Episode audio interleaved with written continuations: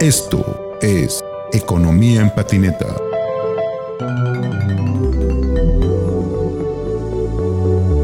Empirismo, pragmatismo y racionalismo. ¿Los tres mosqueteros?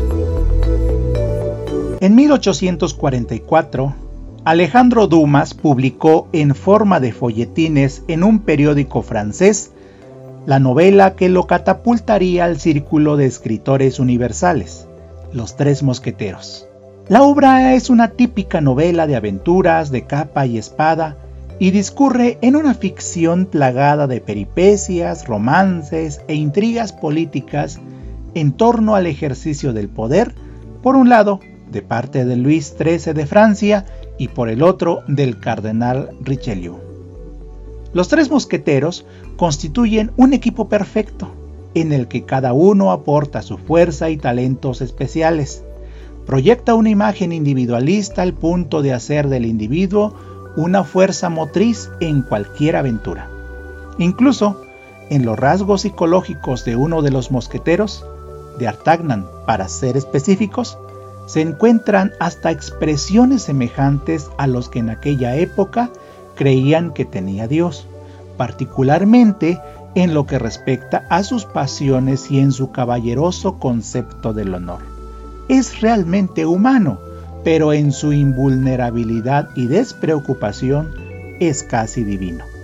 En resumen, la naturaleza de los tres mosqueteros es la lealtad, la unión y la valentía, capaces de entregar su vida por salvarla del rey, al quien defían su oficio y su vida misma.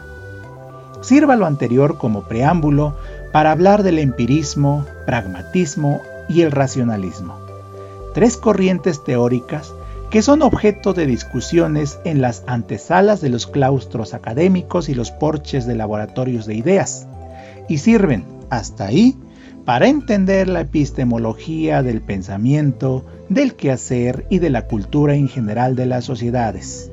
No obstante, ¿por qué desde la antesala y los porches y no dentro de ellos?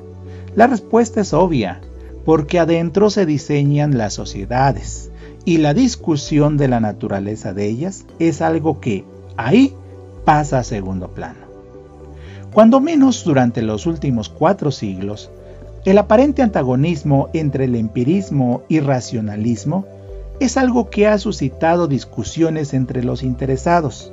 Sin embargo, el pragmatismo es una corriente que tomó forma con las definiciones clásicas y se abrió camino entre las posturas filosóficas de la contemporaneidad y aporta, hoy, una visión que desnuda a las dos anteriores y descubre que no pueden ser precisamente antagónicas, sino ambivalentes. El comentario en este episodio no pretende ser una posición filosófica, sino solamente una posición primaria de quien les habla, teniendo en cuenta que, como es natural, se finca en el perfil profesional del adudido y que, por la naturaleza de su oficio, comúnmente se manifiesta desde posiciones pragmáticas. Entrando en materia, el Diccionario de Filosofía ACAL, editado en 2004 por Robert Audi, confirma la definición popularmente conocida sobre el empirismo. Incluso alude a la condición plural de esta denominación formulado desde tiempos de Berkeley, cuando su inmaterialismo dio origen a lo que posteriormente se definió como ideas y espíritu, referido entre líneas en el trabajo titulado Berkeley Theory of Knowledge de Gustavo Hernández Castro, divulgado en la revista Espiga de la Universidad Estatal a Distancia de Costa Rica en 2017. Respecto a la concepción empírica, es interesante recordar la definición hegeliana, que lo describe como el método que busca lo verdadero en el pensamiento mismo, y va a recogerlo de la experiencia, de lo presente exterior e interior. Del mismo modo, es menester recordar la definición de Bernard Howe Williams, quien aborda el tema desde el empirismo científico, el cual dice consiste en la constatación precisa de los hechos que el azar o las circunstancias fortuitas nos presentan, siendo necesario que tal constatación sea pura y simple.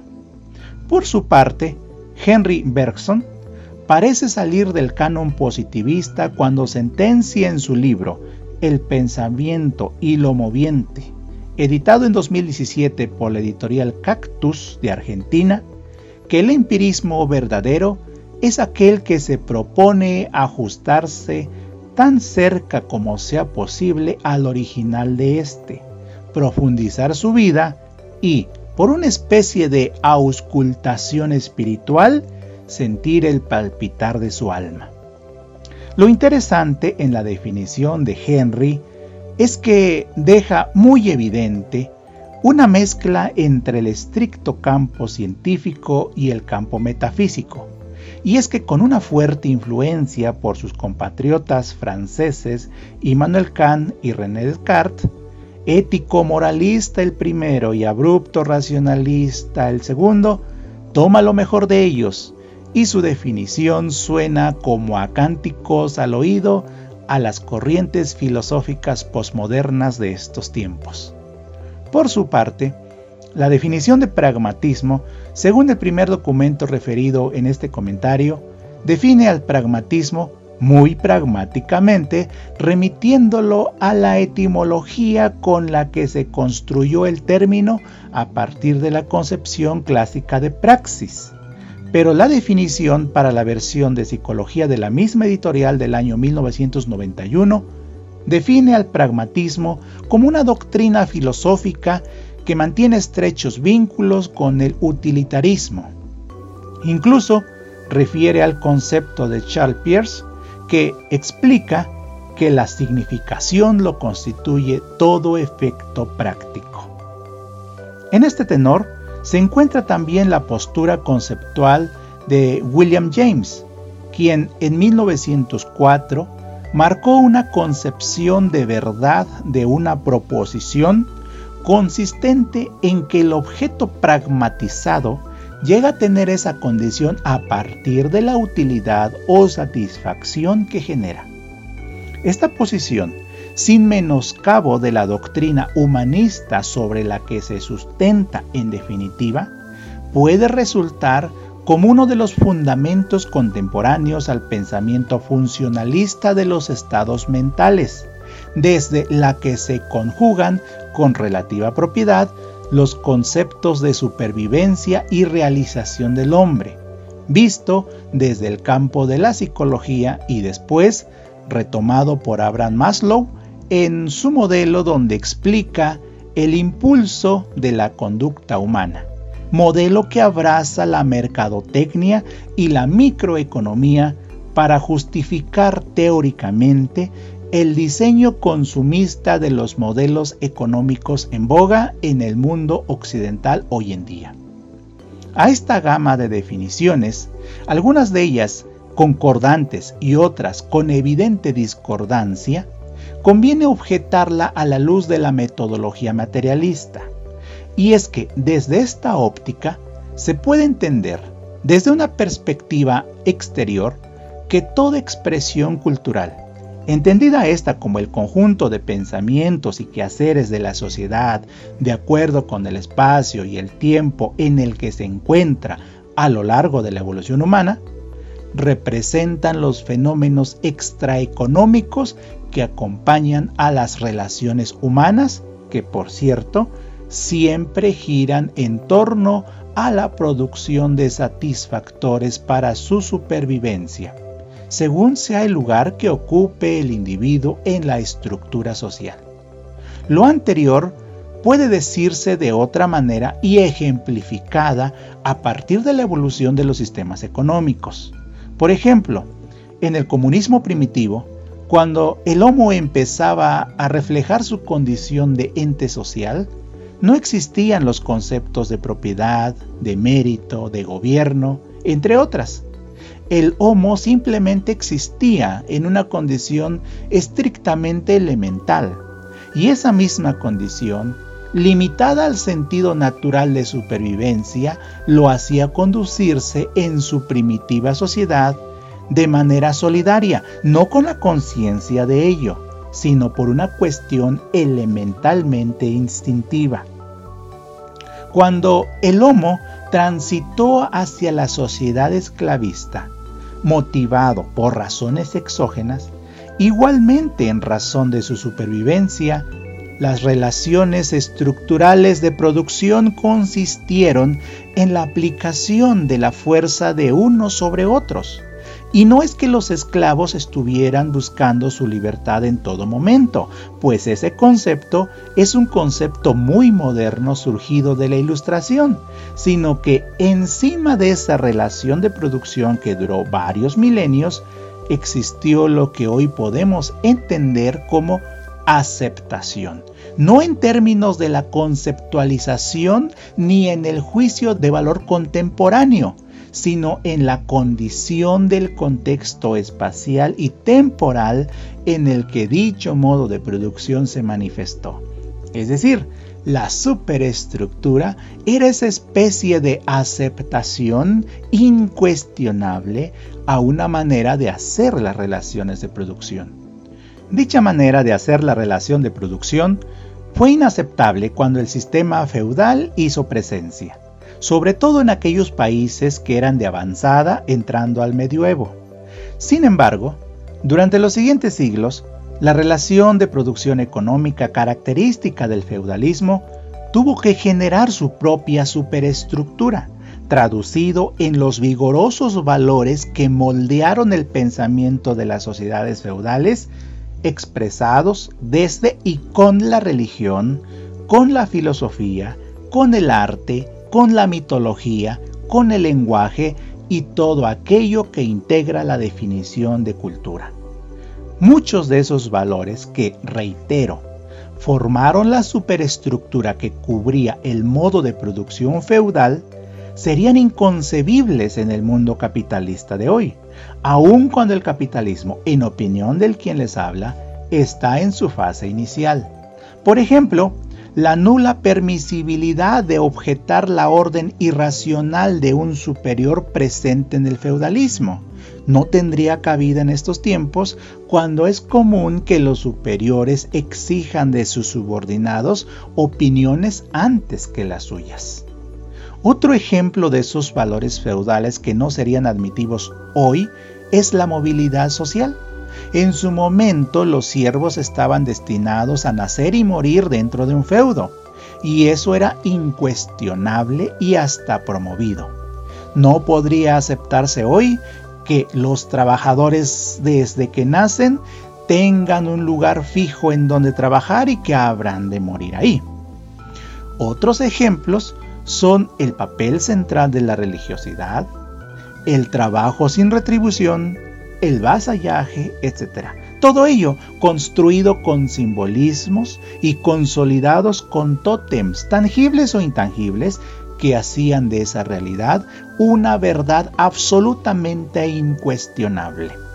Sin embargo, a partir de la peste negra que sacrificó a casi la mitad de la mano de obra que sostenía ese sistema de producción en el siglo XIV, las cosas empezaron a ir mal para el feudalismo. La revolución industrial dio el tiro de gracia y la ilustración vino a sepultar ese modo de producción y se encargó de reformular la superestructura a una sociedad que transitaba hacia un nuevo sistema económico, el capitalismo. Esa transición entre feudalismo y capitalismo duró por lo menos cuatro siglos y durante la gestación de este sistema económico germinó la superestructura que hoy envuelve a la humanidad que interactúa dentro de este modo de producción. Tan solo una de las vertientes de esa superestructura capitalista que removió a la vieja superestructura feudal es el método científico, método que se materializó tras sesudos análisis al racionalismo empírico practicado por Copérnico y Giordano Bruno en el siglo XV y que representaron la oposición a los dogmas de aquellos tiempos. Pero no hay que olvidar que la superestructura es lo que cubre, lo que ideologiza, lo que justifica, lo que enmascara al sistema económico que está vigente. Y es que, por ejemplo, ¿no podría el capitalismo vender los medicamentos, que por cierto produce con el propio método científico, a una sociedad feudal que confiaba más en el favor de los dioses que en la ciencia? Así que, paralelo a la práctica y técnica científica, hubo que moldear el pensamiento de la humanidad en torno a la incuestionabilidad de ese nuevo método. Y si por encima lograba demostrar su pertinencia, efectividad y verdad, se convertiría en lo que finalmente se tornó, que el método formula demostraciones verdaderas y por lo tanto está por encima de cualquier verdad empírica. Claro, así como estuvieron por encima de otras las verdades formuladas en los sistemas feudal y esclavista. ¿Y quién podía en esos tiempos siquiera pensar lo contrario o pena de muerte? ¿Qué estudioso en los tiempos capitalistas de hoy podría dudar del método científico so pena de recibir reprimendas y burlas de sus colegas? Llegado a este punto, se puede entender que fue la estructura socioeconómica dentro de un modo de producción feudal agónico la que dio paso a la metodología racional que a su vez dio vida al método científico. Y he ahí la aparente lucha de este contra el empirismo que todavía conserva dogmas que al racionalismo no le sirven, por cuanto no le sirven al capitalismo al que se debe para ejercer el mercado. Y bajo esta superestructura avanza la humanidad hoy en día. Por eso es común encontrar en el campo de la filosofía algunas posturas racionalistas que casi dogmatizan su metodología, de la misma manera en que se encuentran las posturas empíricas que hacen lo propio con lo suyo. Las posturas empíricas perdieron terreno desde hace mucho, sobre todo en el campo de las ciencias exactas, mote de exactitud, por cierto, nombrada a sí mismo. También es cierto que en las últimas décadas ha perdido terreno en el estudio de los fenómenos sociales. Y claro, tiene que ser así, dado el avance hacia la profundización del capitalismo al que le sirve y al que se debe hasta ahora más el racionalismo que el empirismo. Pero también es cierto que el pragmatismo, en aparente oposición a los dos anteriores, ha hecho presencia y a muy alta velocidad en las sociedades del mundo actual. Y esto se puede explicar muy sintetizadamente a partir de la naturaleza de su definición. El pragmatismo juzga como verdades solo aquellas cosas que considera efectos prácticos, exactamente como lo interpreta la posmodernidad. El pragmatismo, pues, en opinión personal, es el conjunto de pensamientos, entiéndase, superestructura, adecuada para este momento en que se encuentra la evolución del sistema económico y que avanza no de forma perpendicular ni independiente, sino de forma intrínseca con este sistema económico. Por cierto, sistema económico capitalista que marcha no hacia su contradicción y su perecimiento inmediato, no, sino hacia una condición más profunda, más real, más capitalista. Y este momento de pandemia que atraviesa el mundo le sirve para ocultar la coyuntura histórica que los cambios de modelos, entendidos como formas particulares y dinámicas de hacer capitalismo, implican en términos de reconfiguración económica. Entender al mundo y a la historia de la manera en que se ha abordado aquí ilumina a lo que aparentemente es oscuridad, y no solo eso, alumbra el camino que seguirá la humanidad en el futuro. Visto las cosas de esta manera, resulta que el mundo no es incierto. Por el contrario, está muy claro el sendero por la que irán las nuevas generaciones. El pragmatismo no será eterno, pero por ahora sirve y seguirá sirviéndole a la estructura socioeconómica en este breve transcurrir de la humanidad en medio, eso sí, de largo y difícil sendero evolutivo. El empirismo, por lo tanto, no es cosa muerta, como tampoco lo será el racionalismo, cuando menos para el mediano plazo. Y por hoy, ambos forman los pilares filosóficos del pragmatismo. Y en un ejercicio de reflexión menos dogmática y hasta divertida, podemos encontrar que el empirismo, el racionalismo y el pragmatismo, los tres, se deben a la estructura económica del momento, según el sistema económico del que se trate. Cada uno, desde su posición, le inyecta vitalidad, le forma el pensamiento a las masas, le justifica los éxitos, le sacude los fracasos, le ensalza las justicias y le oculta las tropelías.